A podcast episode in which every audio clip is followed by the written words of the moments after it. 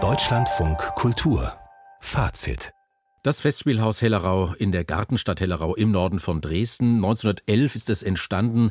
Das architektonische Stichwort dazu Reformarchitektur. Es ist ein ganzes Gebäudeensemble mit einer wechselvollen Geschichte. Ursprünglich war es eine Internatsschule. Während der Nazizeit wurden Teile des Geländes als Polizeilehranstalt genutzt, nach dem Krieg als Kaserne und Lazarett der Roten Armee. Es folgten zahlreiche Sanierungen, Renovierungen. Seit Januar 2004 arbeitet dort das Europäische Zentrum der Künste Hellerau. Eine wahrlich wechselvolle Geschichte. Ich habe nur die wichtigsten Zeitmarken genannt. Inzwischen ist mit der Sanierung des Ostflügels ein weiterer wichtiger Schritt vollbracht. Anlass für das Zentrum, die Geschichte aufzuarbeiten mit der Veranstaltungsreihe Schichten, künstlerische Praktiken des Erinnerns und Gedenkens. Am Telefon in Hellrau ist nun Karina Schlewitt, die Intendantin. Frau Schlewitt, einen schönen guten Abend. Guten Abend. Lassen Sie uns doch mit den Anfängen beginnen. Aus welchem Geist heraus, mit welchen künstlerischen Zielen wurde denn 1911 Hellerau gegründet?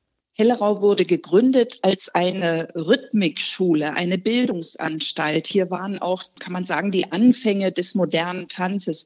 Emil Jacques Dalcroze hat diese Rhythmikschule hier gegründet, zusammen mit Adolphe Appia und Tessenow auch den Bau entwickelt und entworfen. Alexander von Salzmann, ein bedeutender Lichtdesigner aus Georgien, stieß dazu. Und die ersten drei Jahre 1911 bis 1913 fanden hier große künstlerische Feste statt und die ganze Avantgarde aus Europa, also wirklich bedeutende Namen sind hierher gepilgert, um sich dieses neue Gebäude, die neue Raumsituation mhm. theatralisch anzugucken und auch in der Gartenstadt Hellerau unterwegs zu sein, denn das Festspielhaus war sozusagen die Krönung der Gartenstadtgründung Hellerau. Jetzt haben Sie die wichtigsten Stichworte natürlich genannt, Frau Schlewitt. Avantgarde, Kunst, Reformbewegung, Bildungsanstalt.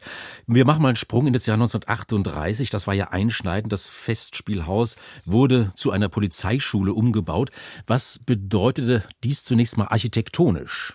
Architektonisch bedeutete das, dass an beiden Seiten, Längsseiten, die Pensionshäuser abgerissen wurden, also die, wo die Schülerinnen gewohnt haben, die Internatshäuser, wie Sie es gesagt haben, wurden abgerissen und da wurden Kasernen, Baracken oder Kasernenflügel errichtet, Ost und West damit diese Polizeiwaffenschule insgesamt das Gelände bewohnen konnte und auch dort die Ausbildung stattfinden konnte.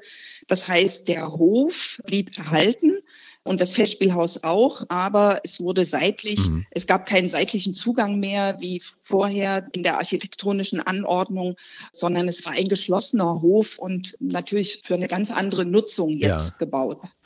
2021 war das dann, glaube ich, da ist die Idee entstanden, die Geschichte von Hellerau zu erforschen. Gab es denn dafür einen konkreten Anlass?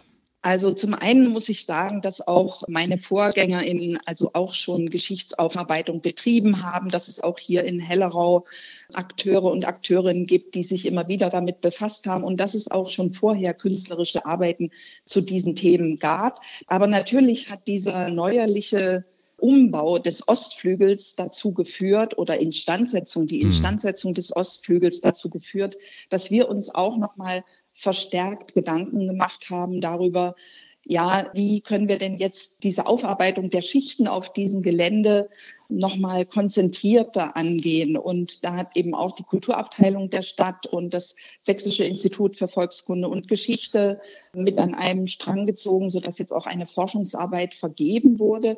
Tatsächlich die Wirkungsweise dieser Polizei, Waffenschule und später SS-Schule zu untersuchen, mhm. in die Archive zu gehen und zu schauen, wer wurde hier ausgebildet, wo waren die Offiziere, Unteroffiziere in Osteuropa unterwegs, an welchen Aktionen waren sie beteiligt, also richtig konkret diese Dinge zu erforschen.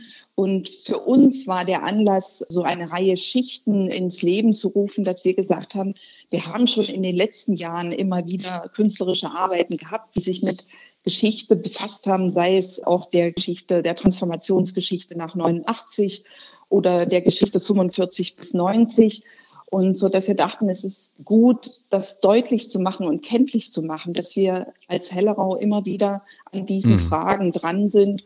Und so ist das in Gang gekommen, dass wir jetzt gerade mit diesem Jahr diese Reihe ja. Schichten ins Leben gerufen haben. Der Historiker Robert Badura hat die Geschichte während der Nazizeit erforscht. Frau Schlewit, ähm, sagen Sie doch was über diese künstlerischen Projekte, die entstanden sind oder die auch noch entstehen werden. Ja, also zum einen hatten wir äh, bereits im Januar ein Projekt über das Seebad Kraft durch Freude in Prora, was sich also mit diesen Erinnerungsschichten auseinandergesetzt hat.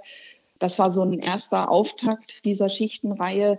Wir hatten jetzt ein Stück The Great Grand Other aus einer sehr persönlichen Perspektive, wurde die eigene biografische Geschichte zweier Großväter, der eine Großvater, der Nationalsozialist war und der andere Großvater, der bei den britischen Alliierten mhm. gekämpft hat, erforscht und gleichzeitig die Geschichte einer jüdischen Familie auch im gleichen Stück mit erforscht. Und da ging es vor allem darum, um diese Fragen, welche Fragen wurden gestellt, welche Fragen konnten nicht gestellt werden in der Familie oder konnten auch nicht beantwortet werden, welche weißen Flecken gibt es. Also so eine ganz persönliche Herangehensweise, wenn wir uns diesen Fragen äh, aus heutiger Sicht widmen.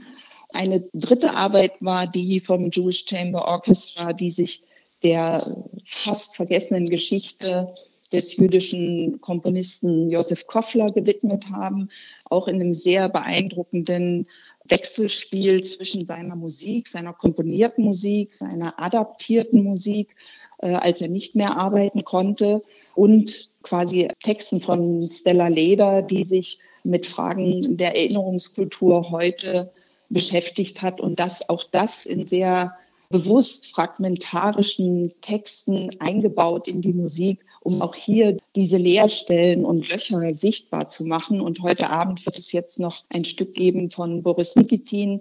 Auch da geht es um eine Familiengeschichte, die aber größer gezogen ist und das ganze 20. Jahrhundert eigentlich meint, weil er nach dem Tod seiner Großmutter, die in der Slowakei die erste Chemieprofessorin war, und die er von der Schweiz aus regelmäßig besucht hat, festgestellt hat, dass seine Großmutter Jüdin war und das allen Familienmitgliedern verschwiegen hat. Also auch hier ein Aufrollen von persönlicher Geschichte im Zusammenhang mit der großen Geschichte des Jahrhunderts. Schichten, künstlerische Praktiken des Erinnerns und Gedenkens, eine Veranstaltungsreihe im Europäischen Zentrum der Künste Hellerau zur Geschichte von Hellerau.